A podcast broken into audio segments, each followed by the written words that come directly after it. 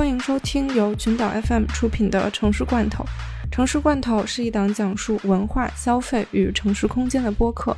我们不传递价值观，只想用打开罐头的轻松，带你一窥城市的文化与消费空间。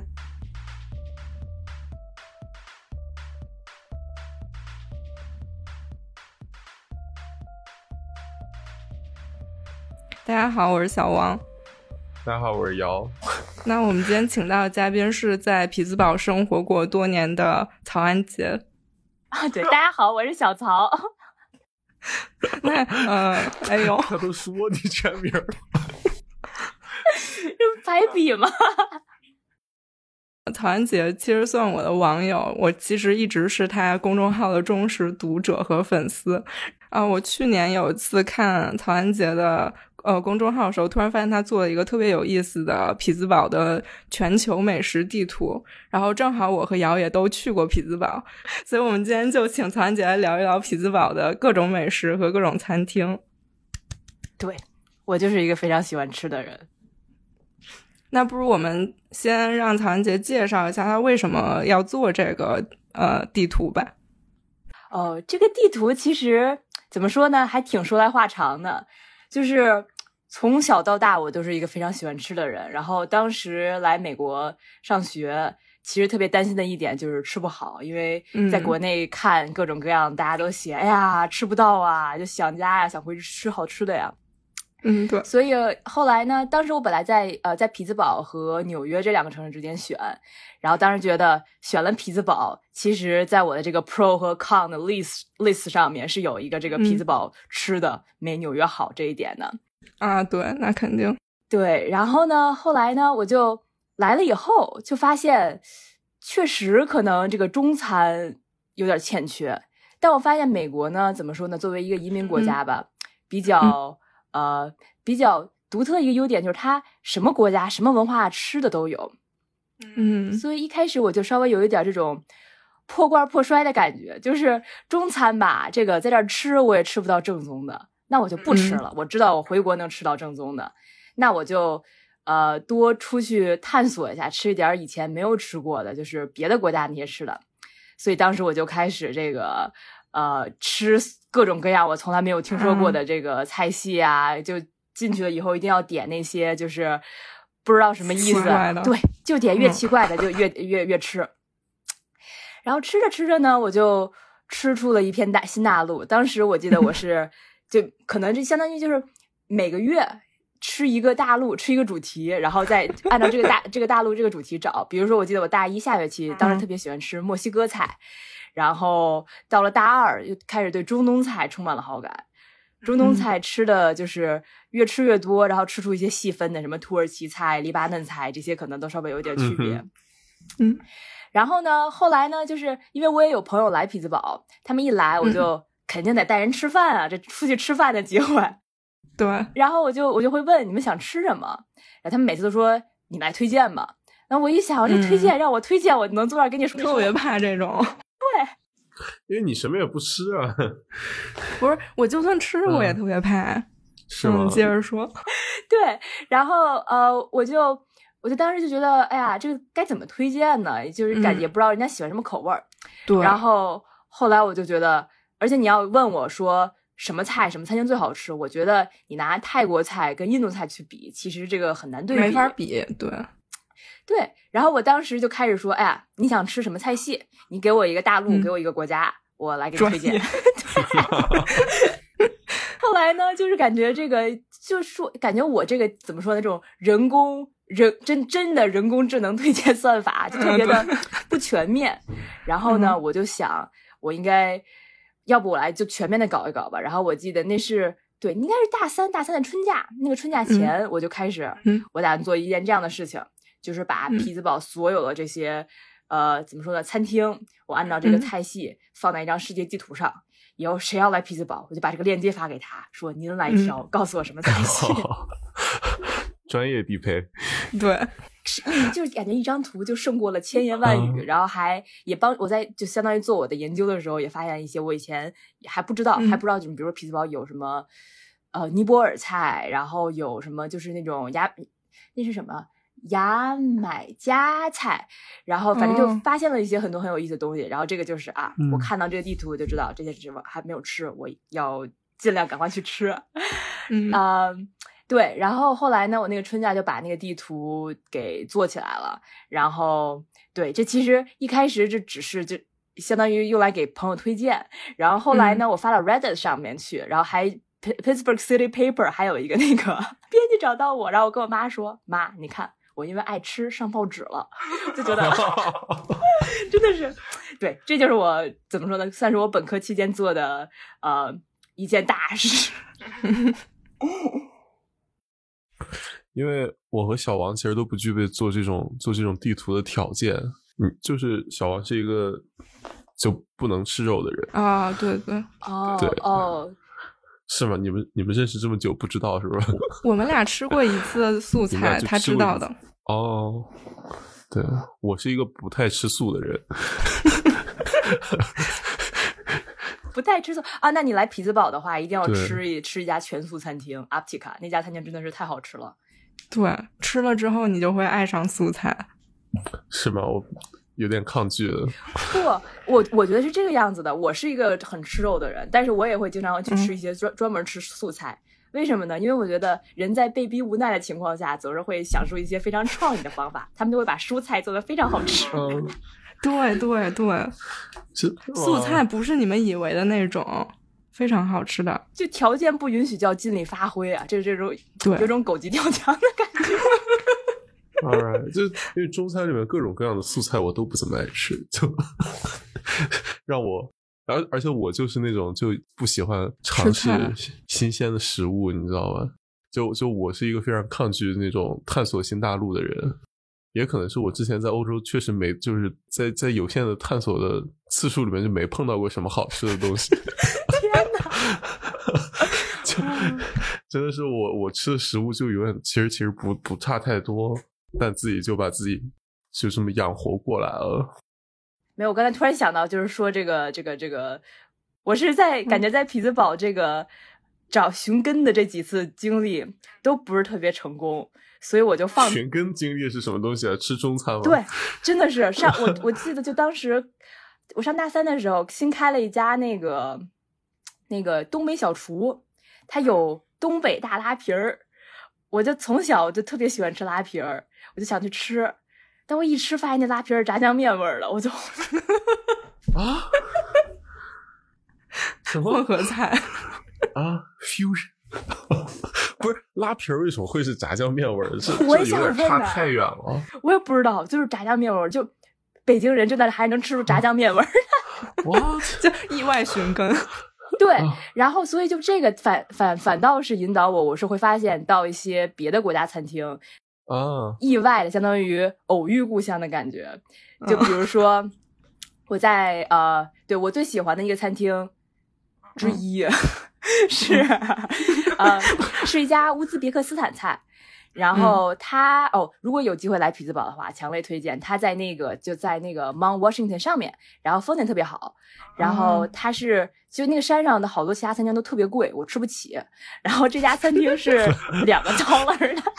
嗯，OK，哦，对，特别注意的是，我那个餐厅，我那个这个餐厅、呃网站特意注明了这个，我只收集了这个三个 dollar 以下的，就是太太贵的啊吃不起。嗯，对，然后我在那家餐厅里面就发现，一我吃到了我觉得非常正宗的馕。他们会做那种 乌兹别克斯坦那个 bread homemade bread，一端上来一嗯看，这芝麻撒的，这个大，哎呦，这圈儿捏的特别好，啊特别好吃。然后就想嗯想也是，它那个地缘也就离得那么近，所以它那个新疆菜做的真的挺正宗的。嗯，然后他们还有那种，他们不叫是一种面，但是我觉得嗯那就是拉条子。很有可能，毕竟是 对那么近。面什么的。对，就就觉得哎呀，这种反而能在就是感觉在异国他乡，在一个完全不同的文化里面，反而能嗯撞到那种、啊，这就是我最熟悉的那种感觉。所以我觉得嗯这也是后来我真的是越来越放弃中餐，因为我去吃我也觉得啊，我知道我知道，反而是这种可能。我觉得我就是这没听说过的地方，更能找到那种啊，这就是我最喜欢，就是这种 comfort food in a very strange 嗯 place 的感觉。嗯，我其实也有这经历。我去年不是在阿姆嘛，然后我有一个意大利的贝斯老师，然后有一天我去他们家上课的时候，前一个人也是一个中东的学生，然后他就分给我和我老师一种就是呃，好像是用蜜泡过的枣之类的。然后我一吃，这不就是新疆的那种什么枣吗？就一模一样。然后我就说，哎，这好像。然后我那意大利老师说，意大利也有这个东西，就非常神奇。哦，好有意思。嗯，对。对，就我我之前也有类似的，因为其实你出去你在国外吃中餐，经常吃的和你熟悉的那个不是一菜系，或者是它就那种美式中餐或者是什么的，对，你就你就其实味道还挺陌生的。但有时候你就吃一些那种特奇怪的，就是那种就是国外的 local 的东西，你会突然觉得这东西跟你记忆里什么什么味道一模一样。嗯，对。我大四的时候在那个欧洲，然后。圣诞节的时候去那个苏黎世玩，就在瑞士玩，然后他们就有那个圣诞集市嘛，他们就卖一种那个就是烤的面包，然后我发现就我家那边他们会我们会把那个馒头切成片儿，然后就是放油里炸，炸完了之后呢，就是在那个片儿上面撒一点盐，然后拿一颗蒜就在那个磨磨磨磨磨，就变成一个烤馍，那是叫就烤馒头，对对对，就把馒头然后。然后上面就拿一颗生蒜，因为因为你那个蒜在那个糙的馒头上面就跟橡皮擦一样嘛，就擦上去了，然后就就很好吃。然后就在那里那个瑞那个瑞士那个小吃，然后就是怎么说呢？就在那个苏黎世湖边上的一条小巷里面，然后就是一个那种特别老的一个小广场。然后我青旅就在下面，然后就是那个天将晚不晚的，还有点就他们还在放烟花。我就在那，就他会卖你一一个那个一次性杯的一个热红酒，然后一个那个那个热的烤面包，然后吃进去第一口，然后就我操，就我大学的时候都没有吃到，就因为好久在家都没有吃到过那个味道，然后就突然觉得特别穿越。嗯，你刚才描述的时候，草一直 眼睛都直了，感觉 对美食非常向往，真的是真的是听起来很好吃，因为我我就。这我都不知道，哎，你是老家是哪儿的呀？我是山西的。哦，山西的哦，我我老家都是河南的，然后，但但我家离山离河南特别近，就是就是到三门峡就三四十公里的样子。哦，这样，嗯，因为我就想到，因为我小时候我爷爷奶奶也会这个拿那个煎馒头片儿，然后我们是就是馒头裹蛋液，然后就在锅里煎，然后也是撒一点盐。后来我在我在匹兹堡试着用那个 bagel 复制了一下这个馍片儿，是怎么样？我觉得闭着眼睛我还是能吃进去的。就我还买了点腐乳，就把那个 bagel 切成切成一半儿，使劲往那个蛋液里面摁，然后一煎，再那个再再再再撒点盐，抹腐乳。哎呀，这个还是非常非常正宗的，我觉得。那干嘛要闭着眼睛？就它有个洞。就这个馍它没有动啊，我觉得很神奇，因为因为我我爸爸是内蒙人，就相当于跟山西也有某种程度的，就是类似嘛。小时候我们家早餐也吃那个，所以咱们仨小时候吃，对，咱们仨小时候吃的是一样的东西，对。神奇说着说着把华北全全扫过去了，你们这走太远了。哎呀。行，那咱咱们说回来吧，还是介绍几个你在这个地图里面提到过你觉得特别好的餐厅。哦，对，这个其实可能我们最后还得回到华北，因为我想说的是一家埃塞俄比亚菜，在那里我找到了山东菜的感觉。行吧，我看你也不怎么 authentic，就你就都是这种类比。就啊，这个这个埃塞俄比亚菜吧，当时呢，我是。就心心里向往了很久，就是感觉这个地方我可能以后去，哪怕去旅游去吃的机去的机会都可能会少一些。对，那我就去，相当于怎么说呢？虽不能至，心向往之。那我就去尝一尝他们是什么样的菜。虽然我知道这可能也不是很正宗，但是我还是去嘛。嗯，然后进去吃第一次，我就爱上了这家餐厅。嗯，因为呢，他不给你餐具，就 是就是。如果你要的话，你可以管服务员要，但是默认呢，大家都是用手吃的。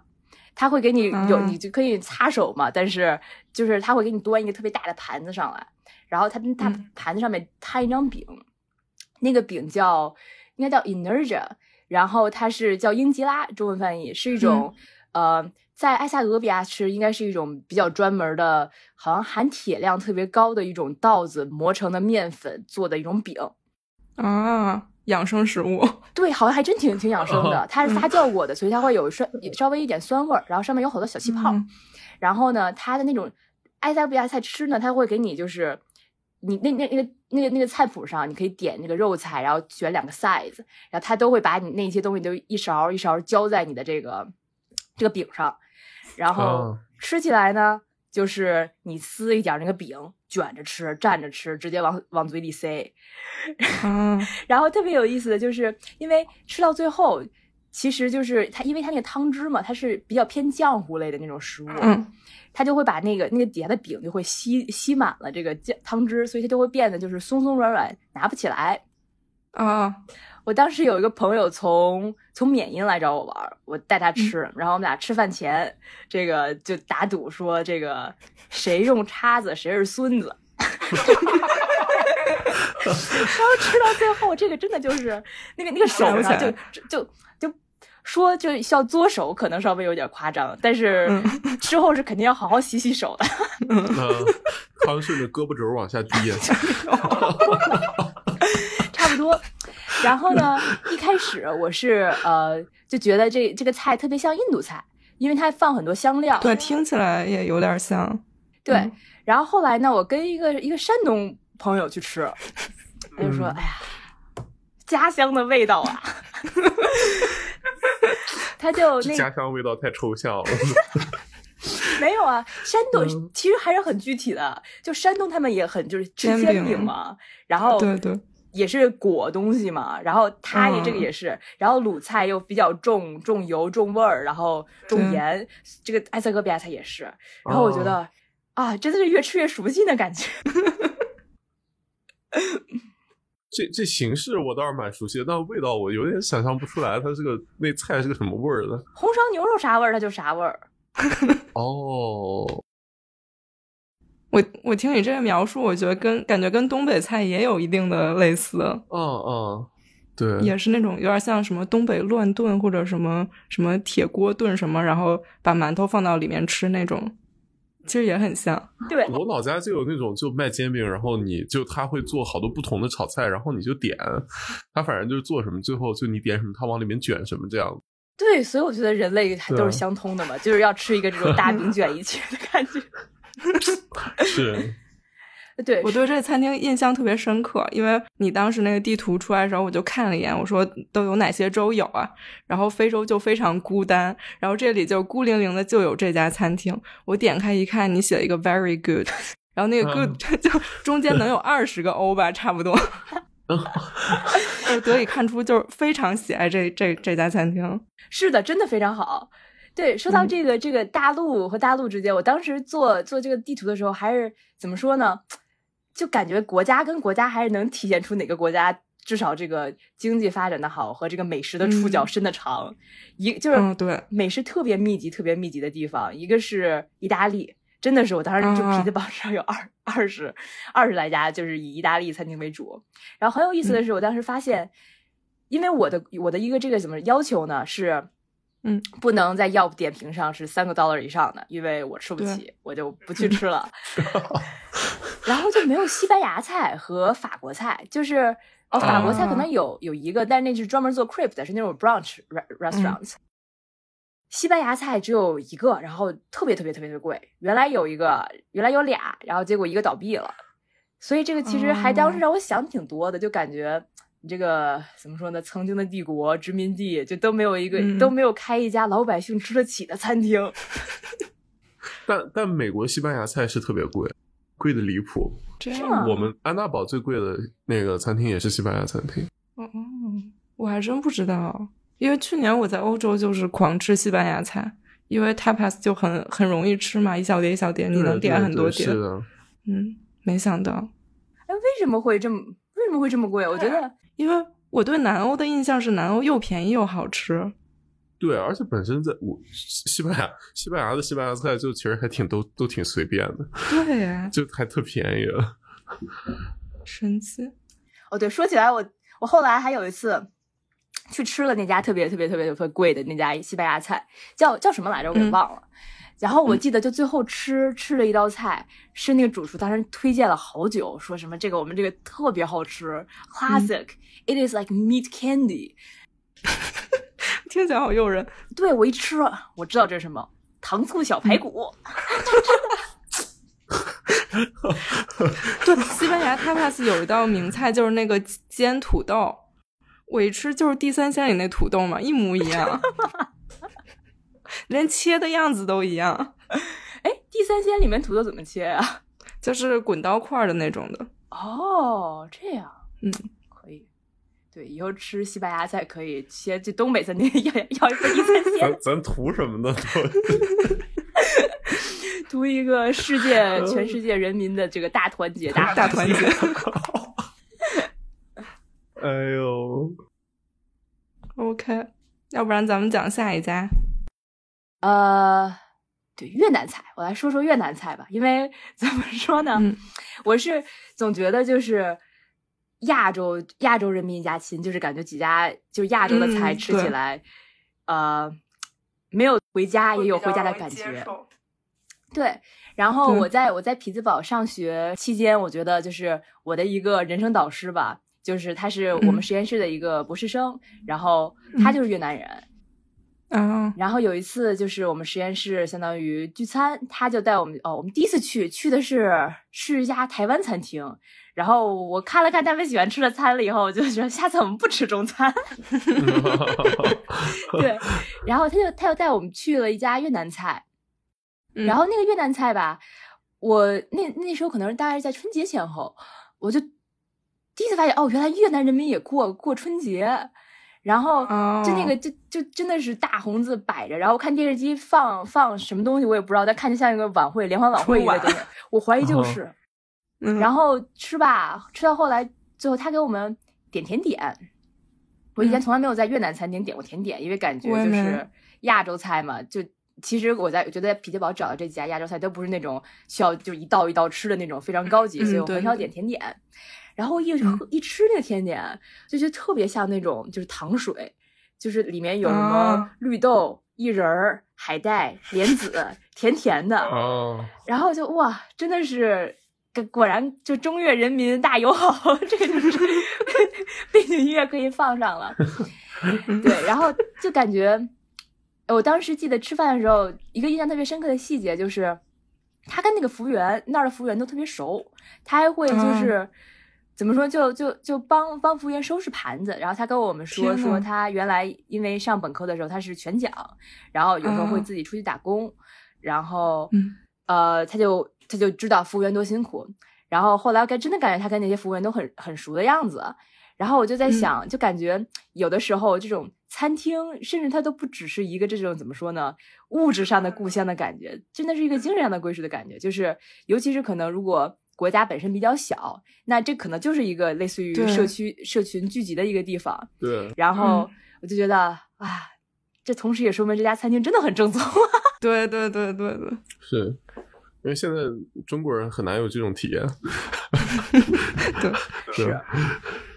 我去年在阿姆也是吃特别多的，就是各种越南菜。是？感觉越南餐厅算是亚洲餐厅里走到国外比较多的一类。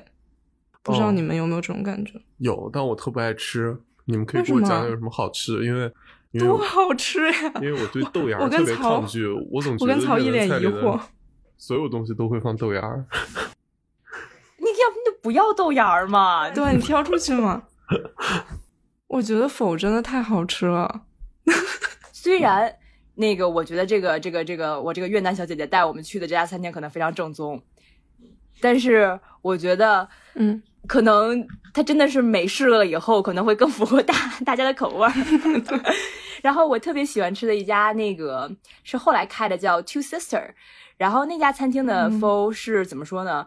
好吃到就那种我生病躺床上就觉得什么都吃不下，就会。想着，哎呀，我今天得对自己好一点，那我就订这家大福吧。然后就是这么好吃。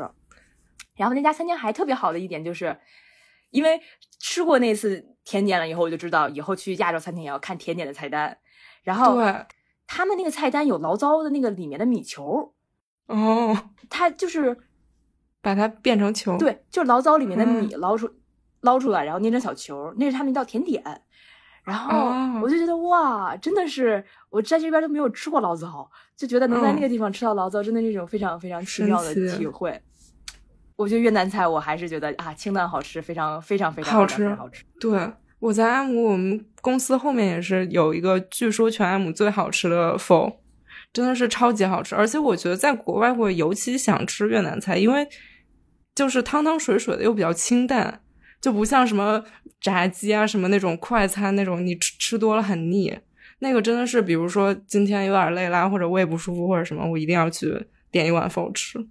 对，哦，然后后来我有一个比较惊喜的发现是，那个我在韩国超市、发现了他们做那种就是需要冷藏放那种即食，就是速食麸，里面会有两包汤，然后会有那种就是麸的米线，那个味道我觉得至少能按照如果美国的标准是一的话，那那个至少能打零点六，啊，就这个复原度还是很高的。不错不错。对，当时本来因为看是在韩国超市嘛，就觉得呃能信吗？就包装上都是韩文，但没想到真的嗯很好吃，就觉得亚洲人民心连心啊。嗯，对。我是吃越南菜，呃，和泰国菜吃到就是我可以直接就是读越南文泰和泰文的那个那那几道菜名，就是我一般去一家新的泰国菜或者越南菜，我就可以直接点。真的吗？我的天呐，你最喜欢吃哪些菜啊？呃，就是 for 就是 for 柴，就是我估计柴怎么读是不是这么读？应该是越南语里的素的意思。所以我一般去越南餐厅，我就看带这个词儿的，我就点都没有问题。嗯可以，可以。素食指南。我们我们先来插一首音乐。曹有什么推荐的歌曲吗？今天哦，我最近一直在听那个 Yula Tango 的一首专辑，一张专辑叫 Stuff Like That There，是一个他们做很多很多那个比较老的歌的 cover。嗯，对我最近真的就把这张这张专辑当这个我的计时器在用，就是 二十分钟听完一面儿，听另外一面儿，然后又二十分钟过去了，换面儿，然后对我就觉得那那那个专辑相当于有种定神的奇效嗯你就选一首。呃，A While Away。OK，那咱们就来听这首 A While Away。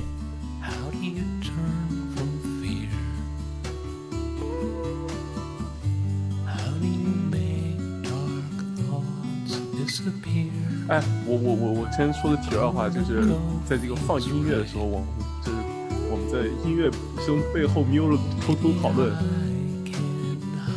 就就说起那个食品加工，就是。就是你们你们家包饺子会买现成饺子皮儿吗.会啊，啊，经常。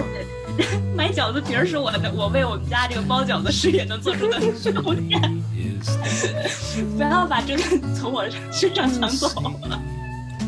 好吧，你们家都是自己？maybe 对就家里面人就觉得包饺子还是自己和面的较好吃，就觉得外面的那种机器切下来饺子皮儿会没那个，就那个面的就不够筋道 skips 那种。是不是就放久了呀？那种皮儿，还是说它的配置就不行.我也不知道，其实我也不知道，因为因为因为那个你那个自己的是，你就是搓成小团儿，然后拿那个那个擀面杖一点一点擀开的嘛。然后机器的是它先把那个面和好了之后压成一张大薄饼，然后切下来的，哦，你知道就嗯，对，哦，我听说好像是因为自己擀可以包的馅儿更多一点儿，因为你可以就是把薄一点儿是吧？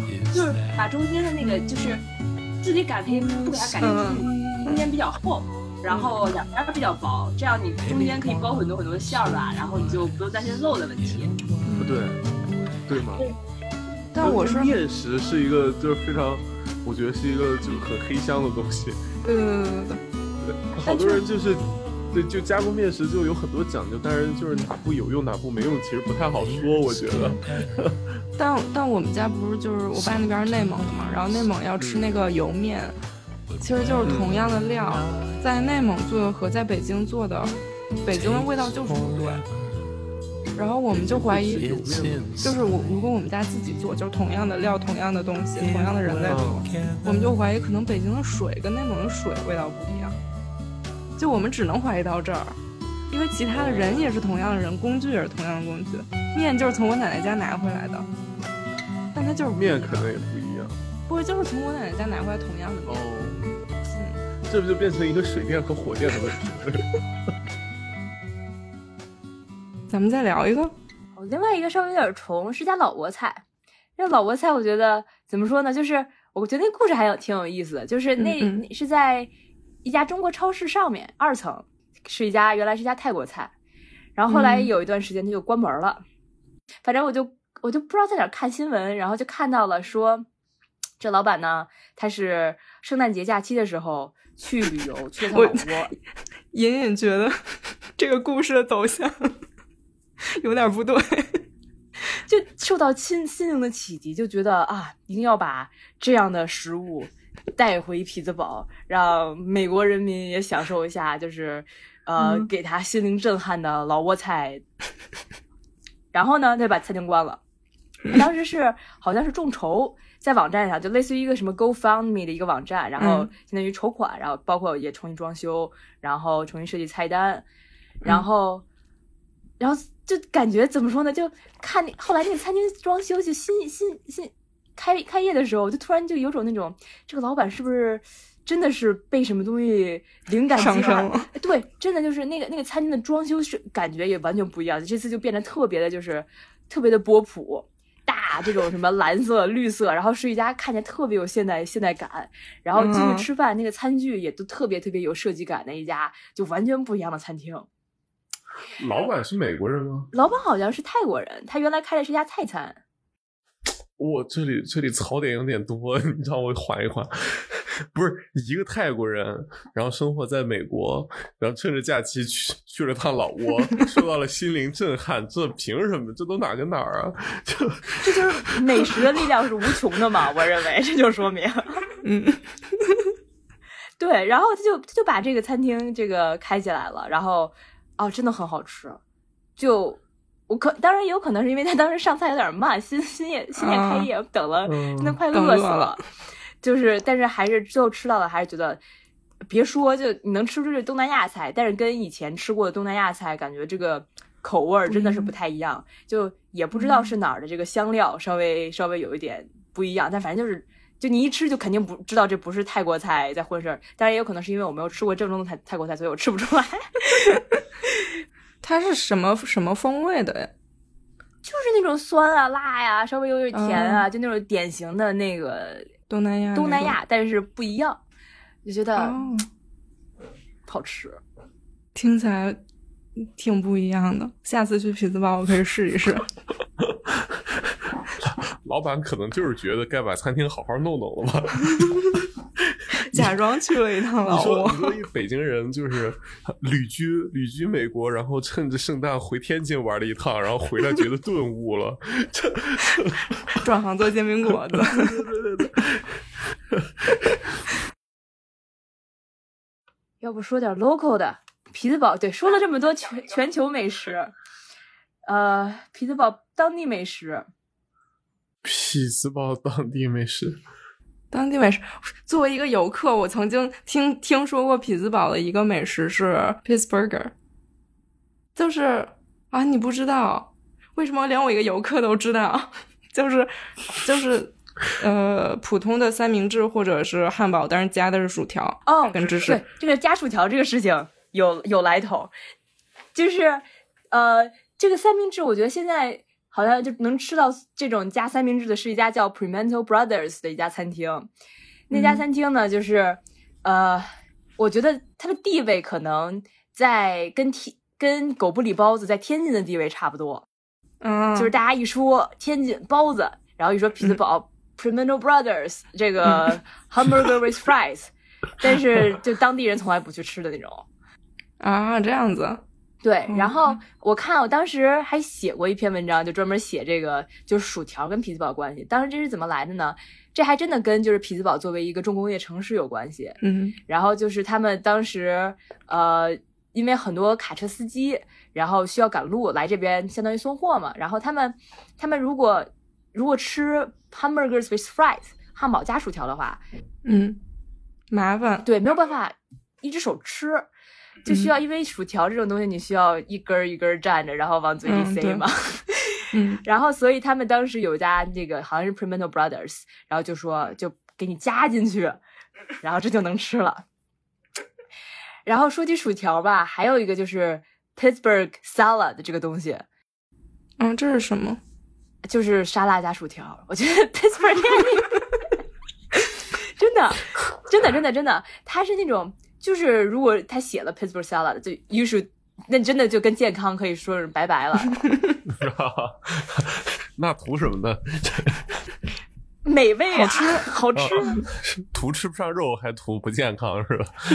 有 肉有肉，他人家基本上就底下有有牛排，就哦牛排切成就是 steak 一就是切成一条一条的，然后再再就是一盆菜堆一、嗯。一盆肉，再堆一盆薯条，然后我觉得是这样，你把它分开来放，它就是一道法餐；但是你把它合在一起，它就是一道匹兹堡美食。计量单位非常令人遗憾。对，然后我不知道这个这个薯这个薯条的历史，我还真的是不太清楚。我上网查这些这些资料，当时都说每个餐厅都说是自己先发明的。嗯我，就想，哎，这有什么好争的呢？但是我觉得很有一点就是，匹兹堡恰巧是这个亨氏的诞啊诞生地，然后就是嗯这个番茄酱。一想到这个，我就一个阴谋论的这个想法，可能就是这是不是亨氏搞的鬼呢？哦，很有道理。然后对亨氏哦，还有很有一点的就是，他们亨氏不仅出番茄酱，还出嗯 pickles，、就是酸黄瓜。嗯，啊，然后每年啊，今年比较可惜没有，但是他们每年都会在那个就是匹兹堡桥很多，然后他就会在一个大桥上，就是办这个 Picklesburg，就是匹兹堡酸黄瓜节，OK，一一就是很长的一座桥，很大一座桥，站满了，就是两边都是商贩，然后都卖各种各样的 酸黄瓜周边。天啊！啊，酸黄瓜周边，从比较这个怎么说呢，温柔的，像是什么酸黄瓜形状的这个胸针啊，然后酸黄瓜酸黄瓜味儿的这个泡菜啊，听听着不太对。听着不太对，这东西。进阶一点的呢，就是什么 酸黄瓜味儿的这个，就你们有没有吃过那种就是水果蘸巧克力？我，我知道这个东西，但我没吃过。很很 fancy 的嘛，就是人家都是草莓，然后蘸点巧克力，嗯凉了以后，这个东西就是巧克力壳了嘛，外面一层，嗯然后这是酸黄瓜 蘸巧克力。不知道说什么好。这怎么说呢？就是这活动啊，听着特丰富，而丰富里透着一丝匮乏。不不不，一点都不匮乏。还有那个叫 pickles juice sorbet，我的天！我是我是没试，但是我觉得大家吃的都挺幸福的。对，这两天不是说国内很流行那种什么火锅味儿的雪糕，然后什么 什么宫保鸡丁味儿雪糕什么什么的。作为美食爱好者，你应该你应该探索探索。还有这种东西，有、啊，这你就瞎说，真假的？真的火锅味香薰还是香水儿？然后我们当时还聊来着，就说说这玩意儿没有意义，你去趟火锅店，这你就相当于获得了这个这个效果三天时间，你只要不换外套，留香持久。对啊，何必专门买一玩意儿呢？不过，曹，你刚刚说到那个番茄酱，我突然想起来，因为我有好多匹兹堡朋友嘛，然后之前看他们朋友圈发的就是什么匹兹堡 fun facts 之类的，然后我就觉得匹兹堡简直撑起了半个麦当劳，因为这个 ketchup 是匹兹堡产的，然后传说中巨无霸是匹兹堡发明的。哦，哦，对，确实是，好像在那个匹兹堡郊外，好像开车二十分钟的地方，还真的是有一个麦当劳，它会它有一个类似于所谓的巨无霸博物馆，其实就是一就是相当于哦 mark 一下、这个地方确实是巨无霸，确实是在这儿发明的。神奇。行，感觉匹兹堡美食还真是挺反映当地这个文化特色的。对，就是感觉是劳动人民这个嗯多吃一点儿。然后另外一个呢，我觉得也是跟可能是跟就是类似于这个重工业城市，当时有很多东欧移民关系很多，就是人叫 pierogi 的一种饺子。这个饺子呢，里面是土豆泥和奶酪馅儿的，这是最标准的。嗯，OK，很有意思的是，就是他们吃的时候会在上面会加酸菜，就是真的，我觉得就是酸菜的那种酸菜，酸菜啊和酸奶油。对，然后这个是东欧，然后还会有那种甜的，甜的饺子。是这个哦，然后这个饺子呢，我觉得甜的就有点儿过分了，就是 真的是太甜了。我上次煮了一次就漏了，就就漏了。可能是个汤圆儿。我突然发现咱们这期节目很容易就是引起引起炮轰，因为咱们仨都是北方人。我突然觉得在甜咸这件事情上有一些危险。对，先声明，我对这个甜咸都有一颗博爱的心，我唯一不能接受的就是那个咸的汤圆儿。我也不 一点儿也不一点儿也不博爱。不是有咸的汤圆吗？我都不知道有吗？有有，真的，我我我也不行，这真戳中笑点了。我不行，我不行。你你们这不是往枪口上撞吗？就是什么，哎，我什么都吃，我都不挑，我特包容。但是啊，咸汤圆儿就别来沾边儿。不是我，我我觉得汤圆这东西很有很有一定有一定特殊性，就我觉得对水果馅儿的都有点出我雷点，就我觉得只嗯有黑芝麻馅儿的是真的汤圆儿。原教旨主义啊，是吧？其实其实我也是这样，但我就不会说我特包容这种话，你知道吗？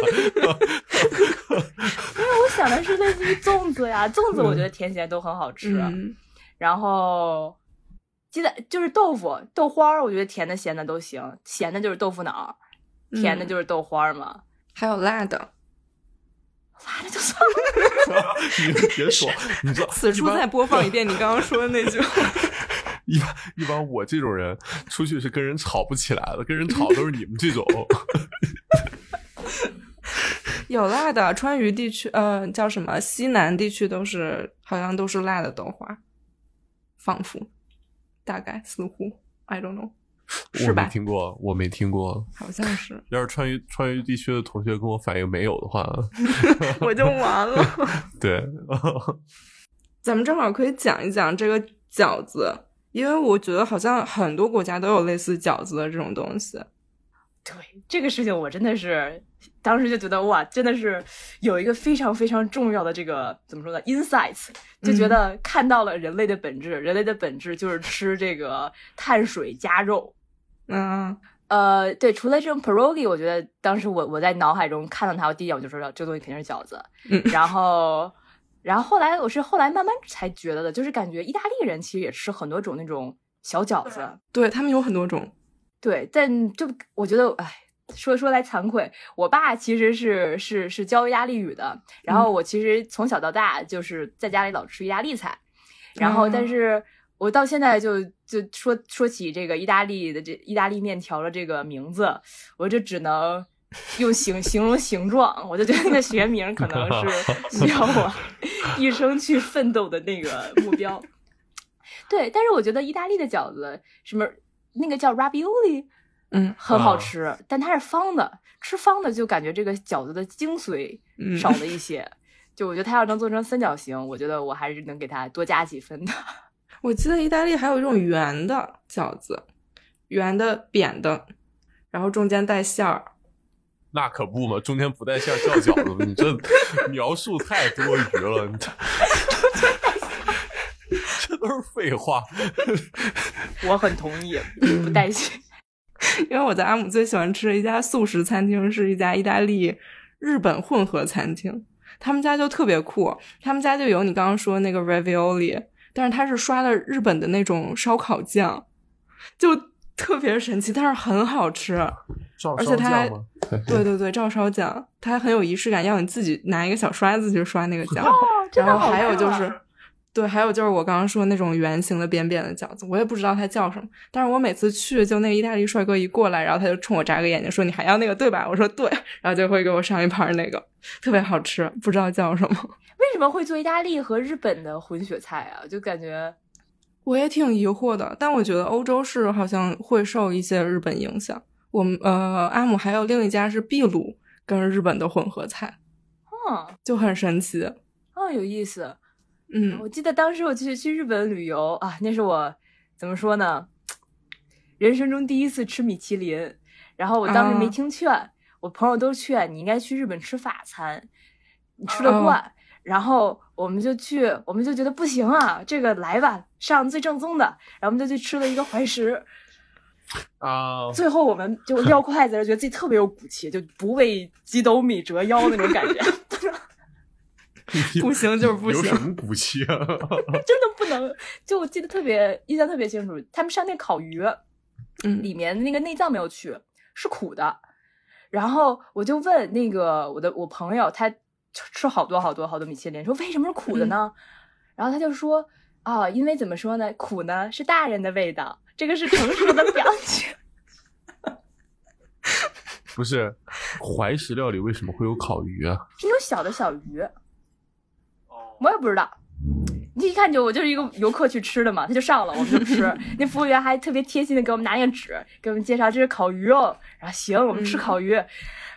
就想就想到这个北京怀柔这个郊区农家乐那个那个烤鱼，我觉得 我就是那个水平的烤鱼。那水平也不会给你做成苦的。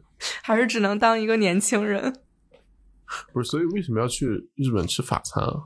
哦，然后他们就哦，我那朋友跟我说，就是因为因为日本其实有很多人大厨去法国学厨，然后他们的法餐做的其实是就是特别符合亚洲人口味儿，然后去那儿吃，其实你的这个不仅质量有保证，然后反而就能更更接近。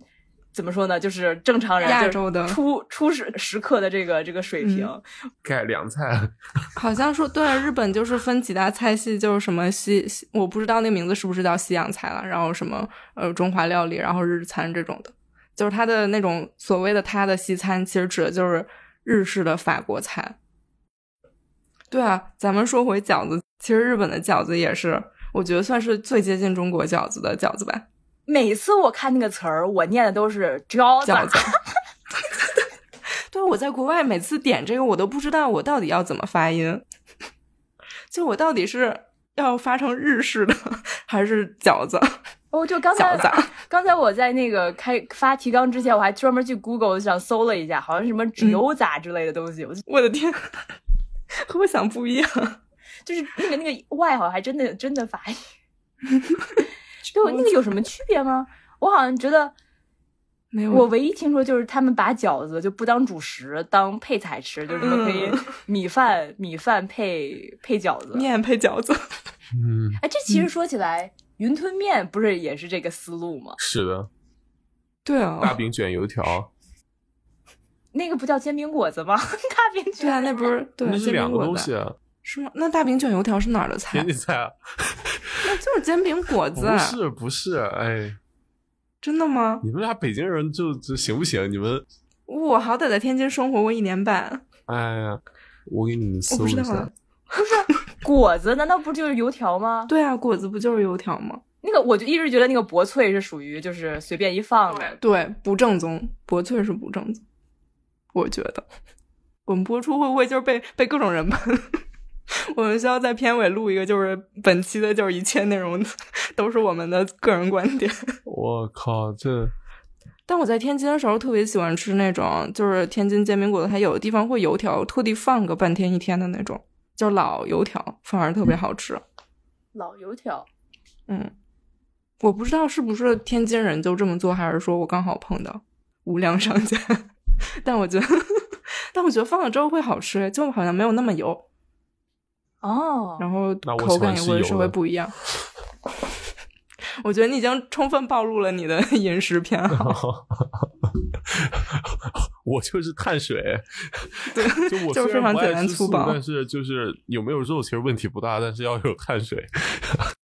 哎那我觉得墨西哥菜很适合你呀。你看，这大饼、米饭、豆子、玉米、土豆，豆子、玉米不行，但是 你真是太挑。太挑了。讲究是不太讲究，挑是挺挑的。接着说饺子，饺子。我还练了个啥呢？你还练尼泊尔那个？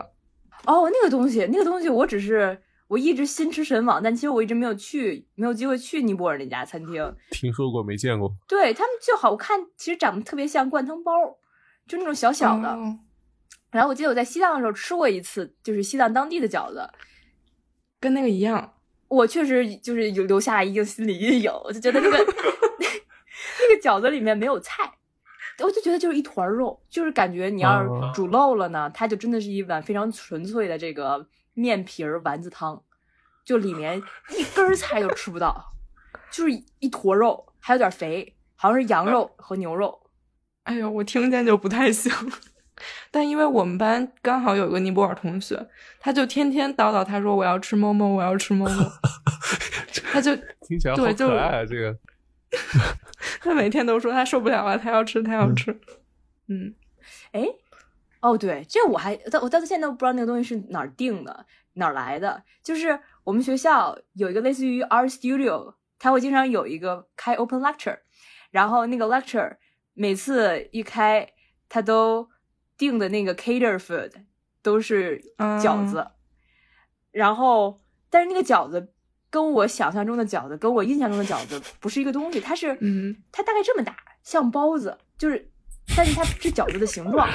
听众看不见你的手。哦，对，就是就是一个饺子形状的包子，就希望大家想象一下，像包子那么大，然后面非常厚实，然后但它是个饺子，然后还挺好吃的，吃三个就能饱，因为特别大。然后，然后印象最深刻的是，就是那个馅儿，就是、嗯怎么说呢，特别特别的圆。你记忆的点都都好奇怪都。好怪啊！你觉得？这有什么奇怪？就你要那你要见了那么光滑，没有褶皱，呃，非常完美的一个球体的馅儿，我相信也会给你留下非常大的心理冲击的，就像一个蛋黄一样夹在那中间。然后对，但我到现在都不知道那个东西它是在哪儿定的，好像也中餐厅的饺子并不是那个样子的饺子。然后我觉得可能，可能我觉得没准就是什么类似于偏印度那边的地方一种小嗯吃之类的。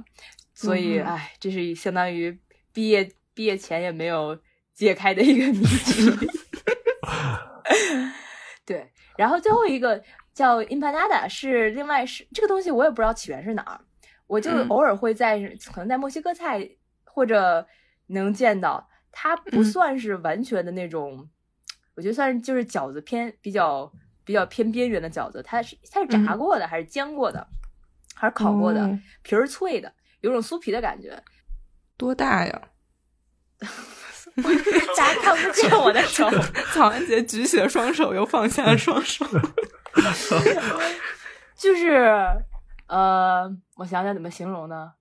就你可以想象那种国内卖那种大包子，它那个嗯直径就跟嗯那个、那个 imatara 的这个就是两边差不多长，就它们的这个哦长差不多长，但是嗯 imatara 嗯是饺子形状的，所以它没有包子那么圆，所以它就、哦，扁一点。对扁一点。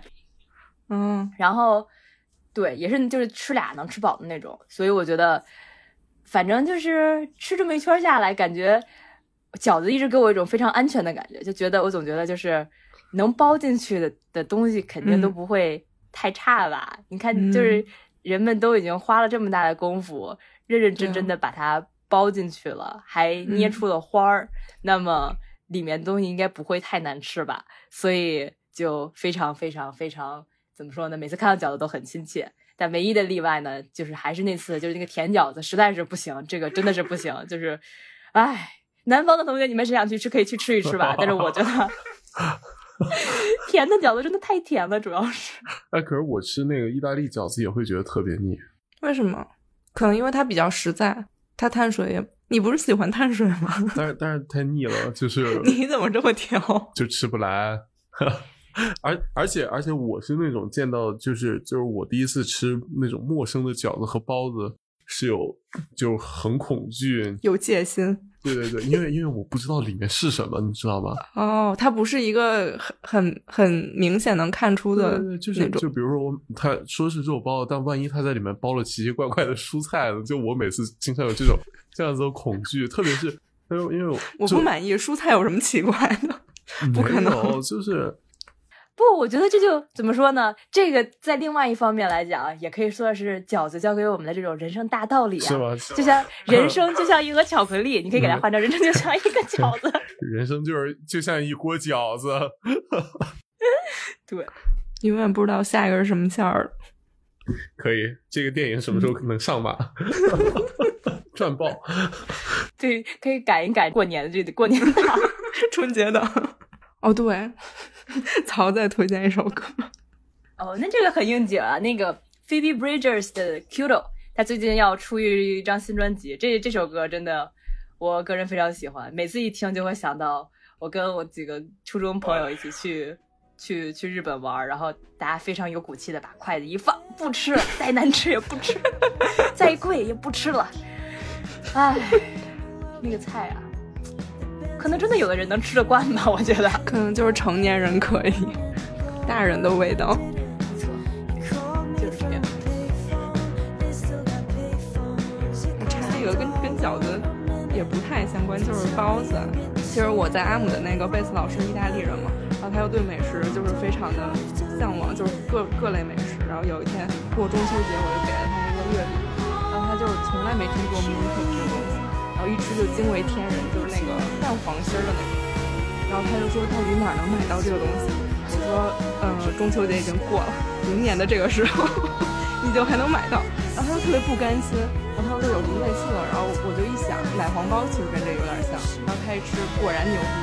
然后周末就开始在 YouTube 上就学怎么做这奶黄包，然后特别自信的问我说，就是这个奶黄包，这个蛋黄我是不是去中超就买就有现成？我很确定你们中超是吧都特专业对吧？就是什么什么都有，皮儿也有，馅儿也有，单独的奶呃单独的这奶黄肯定有。我就说嗯嗯嗯，不是这样的。哎，我觉得这个很有意思啊！就是我到美国了以后，真的是就就被他们这个食品加工产业的这个发达程度真的是震惊到了，就什么东西都有现成的。就他们有现成这个蛋清儿一盒一盒的，然后整蛋一盒一盒的，哎然后就感觉国内就感觉吃什么就是对，真的是。从另外一个方面吧，就怪不得就觉得美国人特别稀罕那个 make from scratch，就是从头开始做。去高档餐厅恨不得告诉你这个这个面粉都是我们现磨的。而且其实包括厨具的风格也不一样。你看，就国外都是一个东西专门有一个对应的工具，国内就是比如你一个筷子能干各种事儿，然后一个擀面杖就能干各种东西。但国外就恨不得你一个刀一个叉，后压面的是一个东西，和面的是。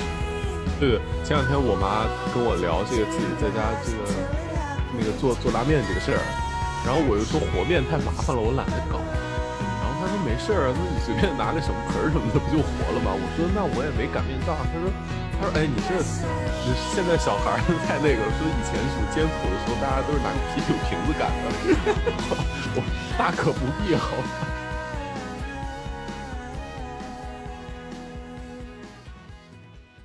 哦，北京，我前几年我经常会听人抱怨说这个便民做建的不好，就是菜市场都嗯拆了。就我们家旁边其对实有有菜市场，但是后来就就给拆了，因为就说什么影响市容啊，然后太乱啊之类的。所以我记得我小学的时候还经常会去菜市场那个一元店里面买那种就是。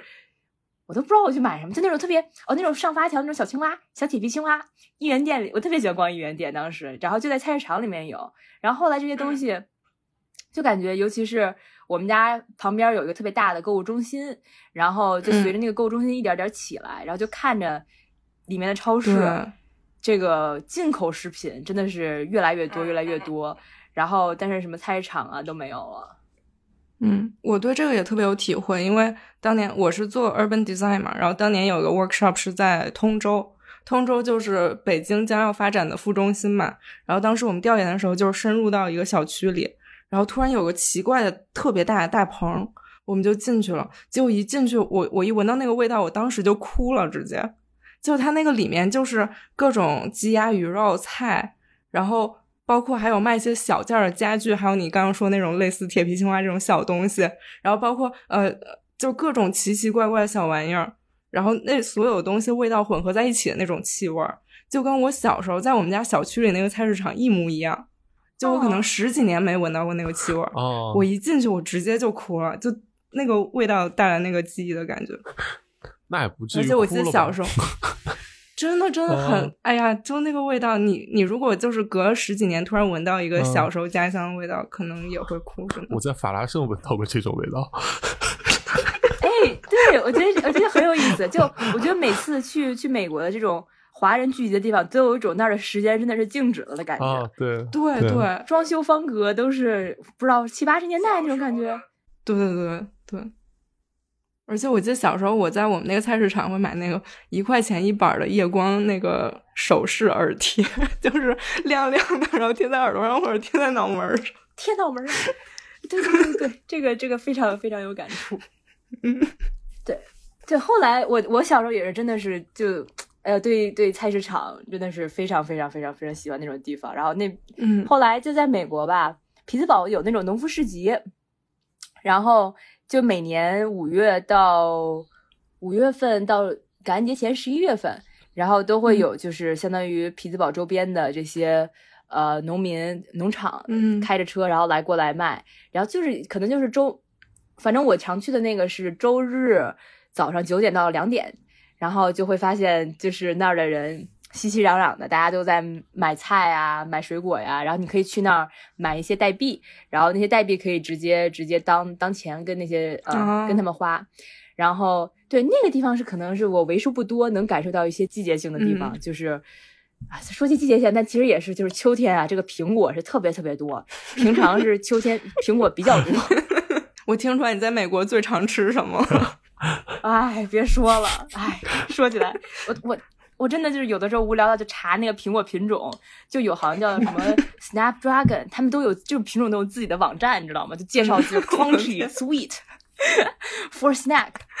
哎，但是呃，怎么说呢？我觉得秋天对秋天的时候会有很多苹果，然后平常呢，可能就是一些卖一些菜呀、美国人特别讲究吃这个有机食品，然后嗯所以就就他们都会宣传自己是有机有机食品。然后那个农夫市场还有比较好的地方就是啊，就是就有好多人给你那种 free sample，就是免费试吃。啊这个好，这个是哎，这也是相当于疫情前，现在估计估计也不行了，但是嗯。非常非常热情，然后就真的是往你往你手里塞肉，就哎真的是太感动了，就 是嗯，对，然后我印象还比较深刻的是，有的时候他们会就是也甚至都不是在卖那在卖东西，是感觉好像是一个匹兹堡当地的一个什么类似于中世纪乐器组的乐队，就是是种非常非常怎么说呢？奇特的一种东西，就那些乐器，我一个都叫不上名来，一看就是那种特别、哦特别有历史感的。然后就一些老爷爷老奶奶们往摆几个椅子往那儿一坐，在集市中间开始这个弹琴唱歌。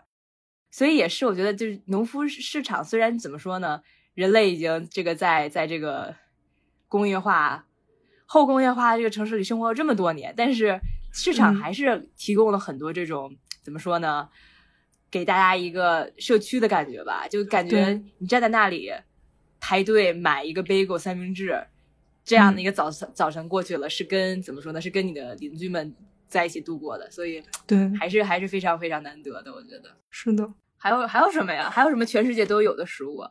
哦，煎饼，对，煎饼，哦，这个事情，哦，这也算是我毕业之前没有来得及做的一件事情，就是嗯。松鼠山上有一个那个 Tea Swirls Crepe，是日本的这种日式，也不是煎饼吧，就是日式的那种可丽饼，但嗯。是它那个饼称，我觉得它就是一个做煎饼果子那种饼铛。好大一个黑色圆盘，拿那个小、嗯小小饼推，就这么一推推推推推，啊把那个饼推出来。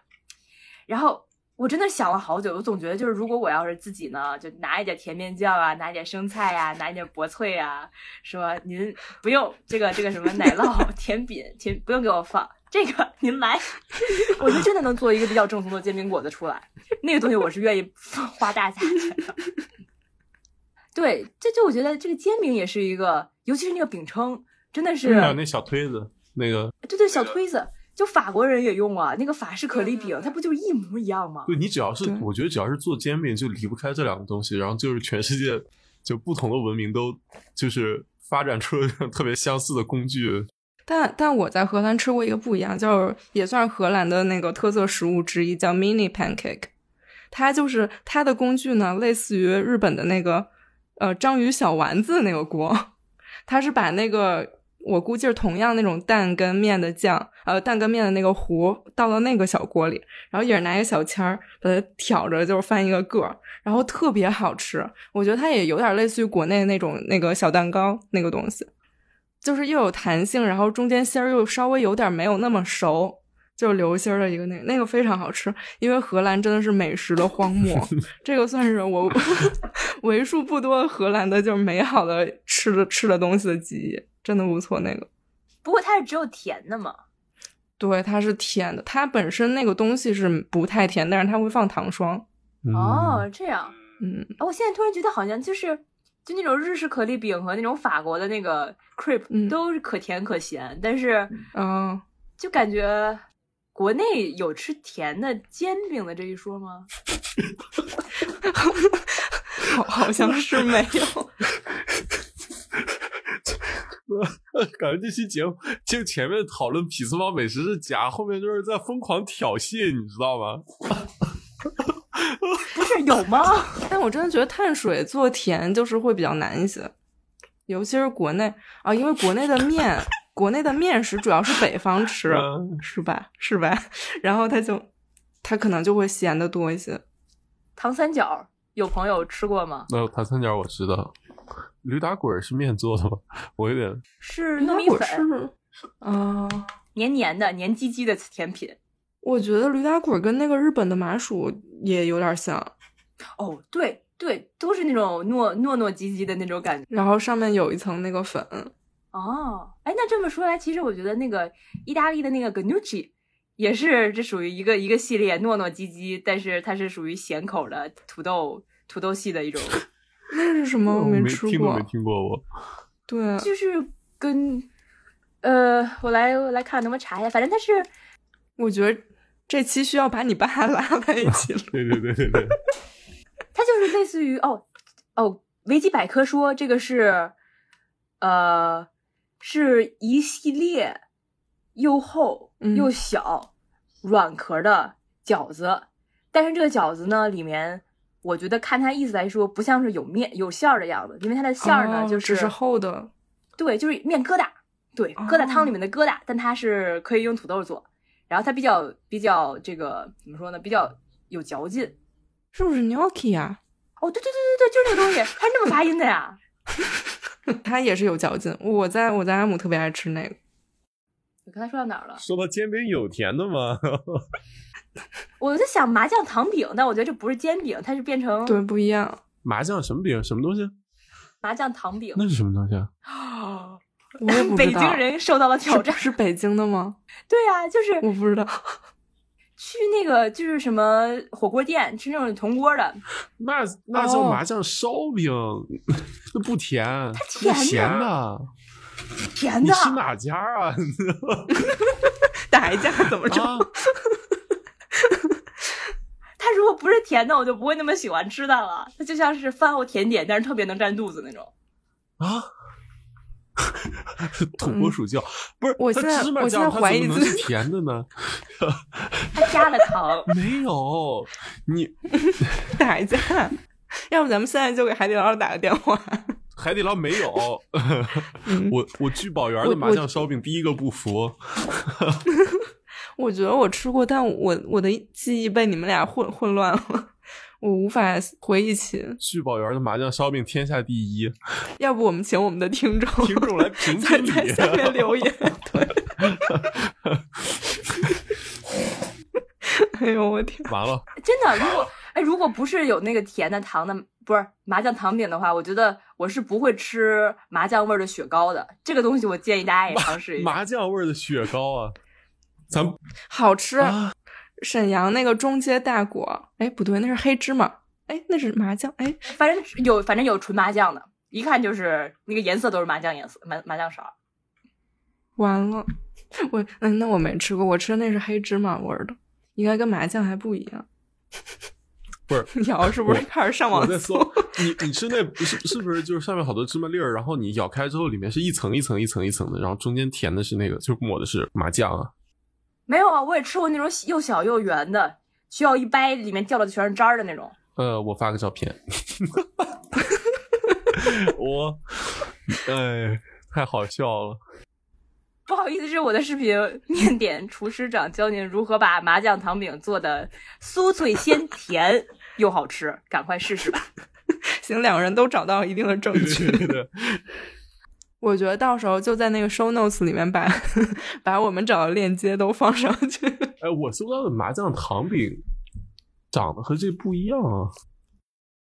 它有那种扁的，我想起来我，啊我吃的那是咸的，是我是我点麻辣烫的时候吃的，哦，火锅我没吃过。那可能是普通烧饼，嗯，对，应该是。哎，但它也是带芝麻的。可以。行，这天聊死了 这，天聊死了。只能留给评论区去评判。疯疯狂挑衅南方人，然后终于开始自己打起架来。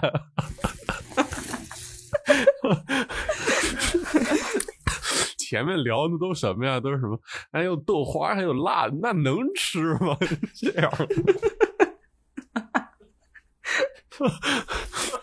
呃，不行，我我这个这个估计也是调戏类的，但是我特别喜欢逗南方同学，尤其是听他们把这个儿化音带在哪儿，就是 他们说说就着，都是就是一定是什么东西跟什么东西配着吃，但是我妈嗯就经常说、你就着点儿。就是就着点儿那个盘儿，别掉了。嗯他们就说你们吃盘儿啊，我说我们不吃盘儿，我们跳。哦，他们说说馅儿都不加儿化音的，就每次听就让我觉得非常的有画面感。饺子馅，想想好长的一个饺子，什么垃圾东西？饺子馅。可以把饺子吊上来那种。接着讲煎饼，还有煎饼吗？没了。就说到这个，就感觉埃塞俄比亚也算一种煎饼吧。嗯，哦，你你最早讲的那个，他们就嗯也是饼加一些、哦，tortilla，就是墨西哥大饼，它也是煎出来的最早。但它是厚的吧？它厚吗？那个算烙饼吧，就是对煎饼，你得是摊出来的。对对对，我也觉得不算，不算，不是那个，不是拿那个东哎，西。也不是。我听我山东同学说，他们煎饼还有嗯那种裹出来的，什么叫裹出来？我也不知道。听他们形容好像就是一个大面团，然后就你在那个滚滚滚滚滚，然后滚出来能滚出来一张饼之类的什么东西。我觉得这个这个 process 不合理啊，听起来。听起来像是个大烧饼那种锅盔什么的。不过山东煎饼好像脆脆一些，但山东煎饼超级薄，然后他们不是圆的卷的，好像是就是会叠起来之类的，我也不知道。嗯，其实其实北方光北方的煎饼就有很多种。嗯，是的，就我觉得天津的，然后就我自己家里的，然后山东的都不一样。嗯，我小时候在辽宁还有一种特别小的，跟手差不多大的，特圆特薄的那种，然后它是里面裹土豆丝儿的，啊，然后它啊那个。就一般卖那个的阿姨手特别快，就是几秒钟一个，就那样折折折，啪一翻一个，折折折，啪一翻一个，然后最后会把它们都堆成金字塔形状了，然后拿一个袋子装着走了，一袋儿可能两块钱左右吧，小时候。啊，对对对对，特别便宜裹土煎饼嗯裹土豆丝儿是一个特别、特别特别 old school 的吃法儿。真的，我我没想到你那儿有，我还以为只有。它就是嗯一一个就是比如说夫妻俩人就是推一小车，然后就一个人炒。一个拌土豆，一个在对，一个人在那个铁板上面炒菜，然后另一个人就是在那个大撑子上面那个摊饼。嗯，对，哦，哎，这么一说，我突然觉得，其实饼这个概念真的是非常广。我记得我当时看过嗯一段维基百科，说这个其实最开始的人吃面食，这个饼其实是非常原始的一种，因为它不用发酵，它很快就好。嗯，所以像那种 flat bread，我一直都 flat bread 应该怎么翻译啊？扁平的面包吗？感觉他们那个应该也算是我觉得符合饼这种，至少你的长和宽都要比你的的厚度比对比瘪、对瘪的那种。对，然后我就在想，你比比如披萨，这不是也是饼打底的吗？披萨饼打底的，然后 pita bread 就是，嗯，对对对，哎，我其实一直都不太知道 pita bread 应该是不知道怎么分。皮塔饼、皮塔口袋饼，对，然后还有哦，印度的那个馕，啊，还有印度泡饼，印度泡饼，印度我真的没在印度餐厅吃过，我我也没，可能哎，它可能是个中式的东但西。但是我小时候那个就是家里的那种火锅店，不是经常卖那种飞饼，嗯，但是他们会争相聘请那个印度师傅来做，哦，那说不定是。难道他们是来中国 新学的吗？哎，有可能啊。但因为美国超市里面那个现成的那个飞饼都是味全的，我觉得特别有意思。嗯对我好像好像说这个 none，我一直怀疑这个 none 跟那个就是新疆那个馕，他们估计是是一个东西来的。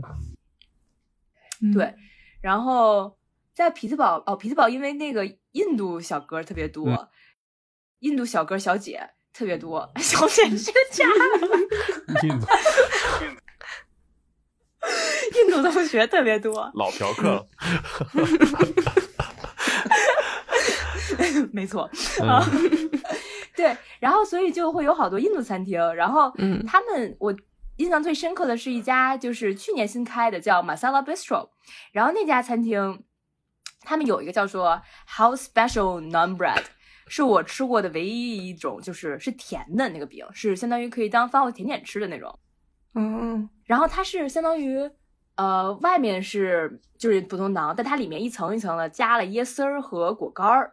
然后我当时问问他们这个在哪儿学的，他们说是他们，我也忘了他们在哪儿学，反正他们老家的一种吃法，就是吃那种会吃哦甜的那种馕。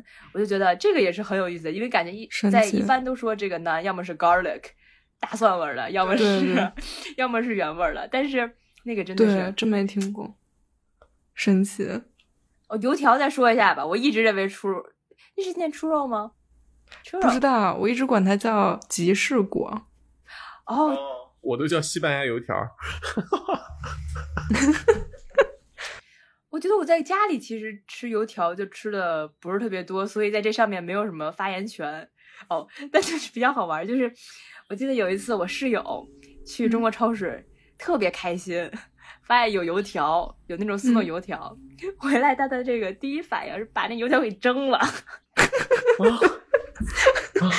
为什么？什么东西？觉得也行吧，但行什么呀？那 当然不行了。做人要宽容啊。不 是不是，倒倒不是说这这不是这跟甜咸那不是一性质的问题，就就就是你你你这形状这面啊，它蒸了它不能叫油条儿，你知道吧？那怎么说呢？你看这个这个豆浆里面放油条，有的时候它是会把它剪碎了的，所以证明这个油条的这个性质、跟它的这个物理形状关系还是比较少的。少是少，但它但但它叫油条啊，你是油呢，这它蒸出来不跟馒头一样吗？我觉得我也挺心疼那个油条。对，当时他们还发现那个油条太长了，给剪了。啊，不是那蒸出来啥样啊？反正他们吃完了，我也不知道。那他们还挺厉害。就留学生不容易，就是在在外打拼比较辛苦。就 面食这个东西啊，我觉得好多是，就好多东西它都是就是和完面之后，在就是在接触到不同的炊具之前，它都是一个东西。这这坨面下了锅，它是油条，你把它放蒸屉里面，它它它绝无可能。不是我，我要为同学申冤。他那个油条已经炸好了，啊，就是要热。炸好了热一下是吧？然后他们就给他蒸了。啊啊啊！嗯啊，那那是合理的，那是合理的，炸好了是合理的。我我说两个特别奇怪的东西，就是我小时候特别爱吃的一个东西，就是馒头加加油。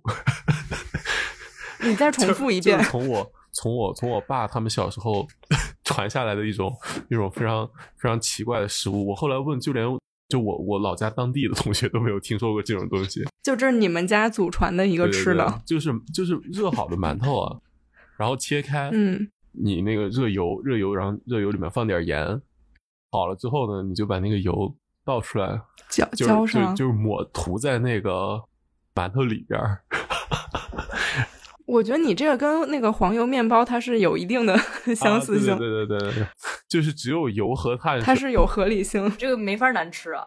就很香，嗯，然后一顿饭会吃好几个。只能说你们家创造力不错。对，然后后来回想一下，觉得自己太好养活了。你的饮食习惯就是从这种 这种饮食发展出来的。对我妈还给我讲过另一个，就是比这个更恐怖。就我是没试过，就是他们他小时候就条件没那么好，就我、嗯我爸家属于条件还好一点，就有油，你知道吗？就有白面馒头和有那个嗯有有油。嗯那个我妈他们家那个县就更穷一点，然后他们那个他给我讲过，他们有一道菜是那个西瓜配馒头。你等等，那那这西瓜它的料理方法是什么呢？切开了拿勺 随便拿。我觉得这听起来很有一种西式的意味。啊 因为馒头这东西本身没味儿嘛，就你你就就什么它就是什么味儿的，甚至配西瓜变得更甜了。我觉得很有 道一理，泡水还特容易饱。有道理，非常有道理。哎，这么说起来，哎，你们有没有人能喝过那种甜汤啊？什么叫甜汤？哎，我不知道这是是我们家的一个事儿，还是就河，我觉得是河南一个事儿吧，就鸡蛋甜汤。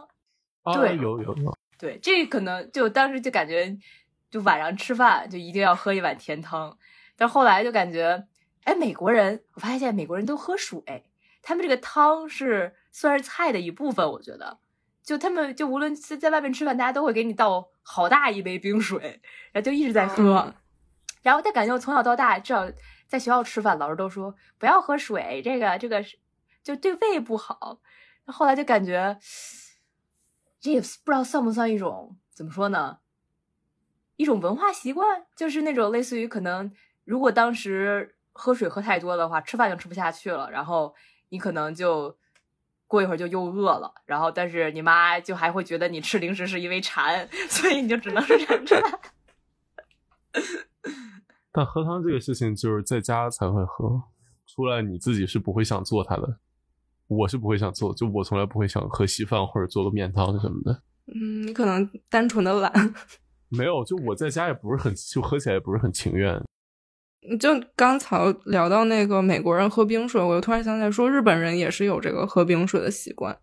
然后我记得我好像读到过，一部分原因也是他们就是受到西化的这种影响而发展过来的，他们有这种习惯。嗯嗯，所以说同为东亚人，但是还是有不一样的这种饮食的习惯在。哦，说零食吧，我觉得，我觉得零食也是一个特别能有就国家地域特色的一个一个一种食物。也行，也行。因为感觉全世界人民嘴都会咸，一咸嗯就吃呗。哦，这个这个事情，我觉得也是一个我觉得在美国上学改变我的一个地方，就是感觉我在国内很少吃零食，其实，但是我在，但是我不瘦，当时也不瘦，就感觉好像是因为嗯每顿饭都吃的特别多，就吃的特别瓷实，就是一大盆嗯米饭，然后好多好多菜，然后在这边来吃呢，你可能如果中午饭吃个三明治或者吃个沙拉的话，真的是很容易，下午就饿了。对，然后就所以在这边感觉零食是怎么说呢，就是正常生活的一部分，而不是你嘴馋。嗯从小到大，我妈都觉得嗯我一吃零食我就是嘴馋，但后来就感觉我是真饿呀，我真的是撑不到晚上吃饭的时候。嗯然后怎么说？美国的美国零食特点吧，我觉得就是咸的真咸，甜的真甜，油的真油，然后就就感觉非常的非常有极端特色。所以我觉得在这边，哪怕是吃零食，我也还是喜欢去这个日本超市或者韩国超市买那种亚洲零食，就感觉至少至少没那么甜嘛。对对，对，然后感觉他们这边就算做各种各样的就是膨化食品这种，我觉得膨化食品已经可以算是就是人类全世界人民的食物的巅峰，对食物的巅峰。你们这巅峰在怎么在这儿呢？真的，它就没有东西比它好吃。就感觉没有人会，就是怎么说呢？至少你如果在野外饿了八天，你在你在这个这个薯片和黄瓜之间，肯定还是会选薯片的。你这巅跟巅峰比的这也不怎么样。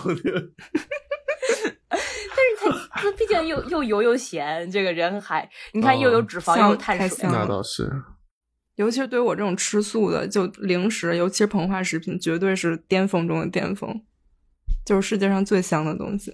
嗯那你在美国有没有找到什么开启膨化世界的大门呢？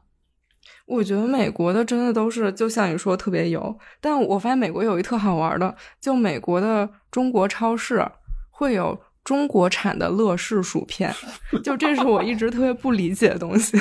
就你乐事作为一个美国品牌，就是为什么人要去中超去买中国的乐事？因为味儿不一样。对对，薯片难道不就是吃味儿的吗？我觉得那个我其实一直不太理解，不好意思，原味儿薯片嗯，就觉得那个原味儿薯片儿，我图啥呢？我为啥不直接去吃土豆呢？那你一般都吃什么味儿？我们这期节目能不能引起像周荣那么大的讨论？我觉得可以原味。薯片怎么我你了？我这里要说，我喜欢吃原味儿薯片，我觉得好吃。我觉得原味儿薯片让我觉得人生单调，就没有浓重的色彩。对，这个这个这个这个这个哦，但我觉得美国特别特别有意思的一点，可能真的是因为他们这个零食产产业特别的发达，他们有变着法子的这个健康零食，就是这个是低脂肪，这个是高纤维，这个是虽然这个是烘焙无油炸，然后只有小小一包，也不用担心你吃的特别多，所以每次吃吃零食的时候还能有这种就是啊健康的感觉，所以我觉得也比较 比较难得。你知道我都买什么？我都买超大家庭装烘焙健康 薯片儿，薯就给你一种混搭的感觉。薯片儿还有对啊，就是乐事啊有一款，对乐事那款我觉得还蛮好吃的哦，。是那种脆，就是那个 bake 对吗？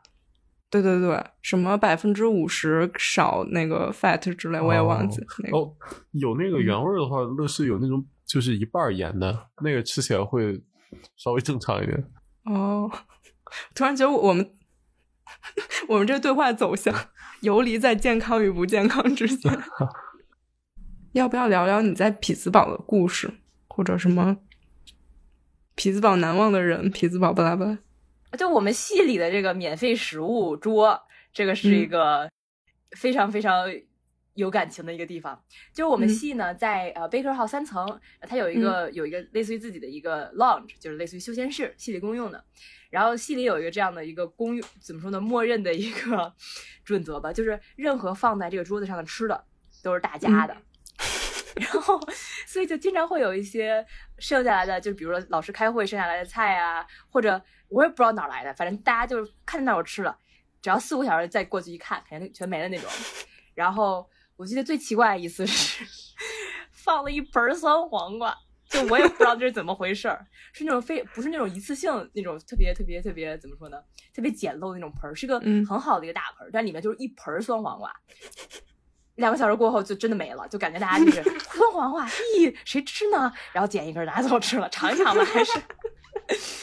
所以我觉得就是跟戏里的这些免费食物真的是留下了比较深厚的感情吧。然后还有就是我在戏的这个，他放在那儿可能不让大家吃的意思，但是他可能就是我们还有这种共享，就是比如说你要搬办公室，不要东西给放那儿，嗯，放了一盒九十年代初过期的咖喱咖喱粉，就我什么东西啊？这 是祖传的吗？那个那个包装都特别的就是复古，嗯然后我就真的就觉得当时真是惊呆了，就一个人真的是能为了一个咖喱粉给他留了三十年，然后还舍不得扔，一定要分享给大家。我也不知道是谁，但是我觉得那个也是一个怎么说呢，让我会经常想起我们系 的一件事情。哦，我之前还在曹的公众号看你做过一个特别好玩的一个小的艺术项目吧，相当于，好像也是在匹兹堡的这个一个艺术空间里做的。哦，那那个那个东西是属于机缘巧合，就是参与参与了一下，但是其实就是嗯怎么说呢？就虽然刚才说了那么多，就是吃全球啊，就是吃各种各样文化，但是有的时候怎么说呢？感觉跟至少跟就是中中国文化这个东西的感情还是没有断，因为嗯我其实从小到大，在我上大学之前，我一直非常非常想当作家，我就很想写东西。嗯然后到到美国了，就感觉就中文写作用用母语写作，甚至就是有种怎么说呢，创造一个属于自己的飞地的这样的感觉。就是，嗯虽然我在这儿，但是我还是用母语写作。虽虽然我身边的人可能就是都怎么说呢，也不知道我在干什么，但是我觉得母语嗯对于我来说，说母语的时候感觉还是像是自己在说话。后来呢，就尤其是大三、大四，也是觉得越来越自然了嘛。但是还是会觉得怎么说呢，是另外一个我，就是非常非常学术，对对，非常学术的我。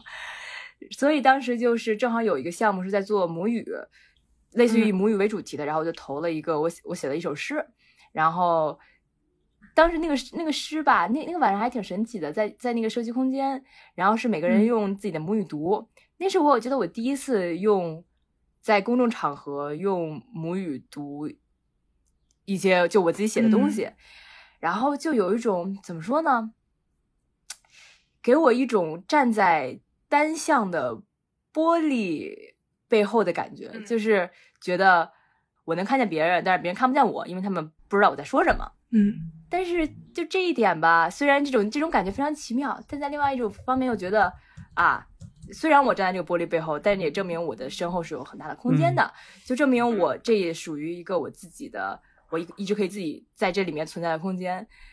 然后后来呢，嗯我就觉得，就写作这个东西，我觉得我也没有丢。我后来给自己怎么说呢？找到一个类似于折中点吧，就是用中文写科普。这个因为我学的东西、就是认知科学这个东西，感觉在在国内还提的很少，然后我就会用中文来写科普。然后一方面呢，相当于是我用英文去学的一些东西，但一方面我又给它翻译成中文，相当于嗯在一定程度上也相当于自己做自己的桥梁吧。现在我都是先拿英文打个草稿，然后我跟谷歌翻译合著，然后翻译成中文，然后我我来改那些翻译。所以了不起，是拿英文打草稿。嗯，我觉得有些东西就是如果用用英文学的，你就只会用英文去写。对，嗯而且就是，而且如果写作的话，就感觉如果好多中文我都不知道中文的翻译是什么，然后对所以如果要一直查的话，反而会嗯写得更慢一点儿。嗯然后如果我直接用中文写，我编辑老说我翻译腔，然后呢，我就索性我就翻译过来，我自己来改，翻译腔。这样我就也能在第二遍改的时候，也相当于更注重一些语语语语感的感觉，知道注意一些句子的结构，所以我觉得这样反而会怎么说呢，效果更好一点儿。哎，不过说起来，上次我写那个居酒屋的推文，就是我下笔的时候，突然觉得那个感觉非常陌生，对我真的不知道这话该怎么说。对对对，对，真的是在外面久了，真的感觉文化不同的文化都在你身上对不停的留下各种痕迹。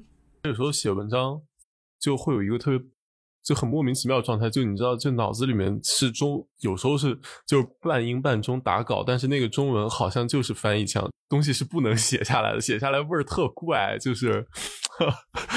对，就感觉会就从句，中文特别特别长那个句子。哦哦哦，对 对对对，是就感觉句式结构都是英文的。这跟英文好不好，就是连词都是英文关系，就是嗯，对，就是把自己给就是习惯了这种，但这怎么说呢？我就自我安慰吧，就感觉好处就是现在有两块领土了，这两个地方我都可以嗯自由的穿梭了，我的世界更广阔了。虽然走路有点瘸，但是没有关系。跟吃东西一样。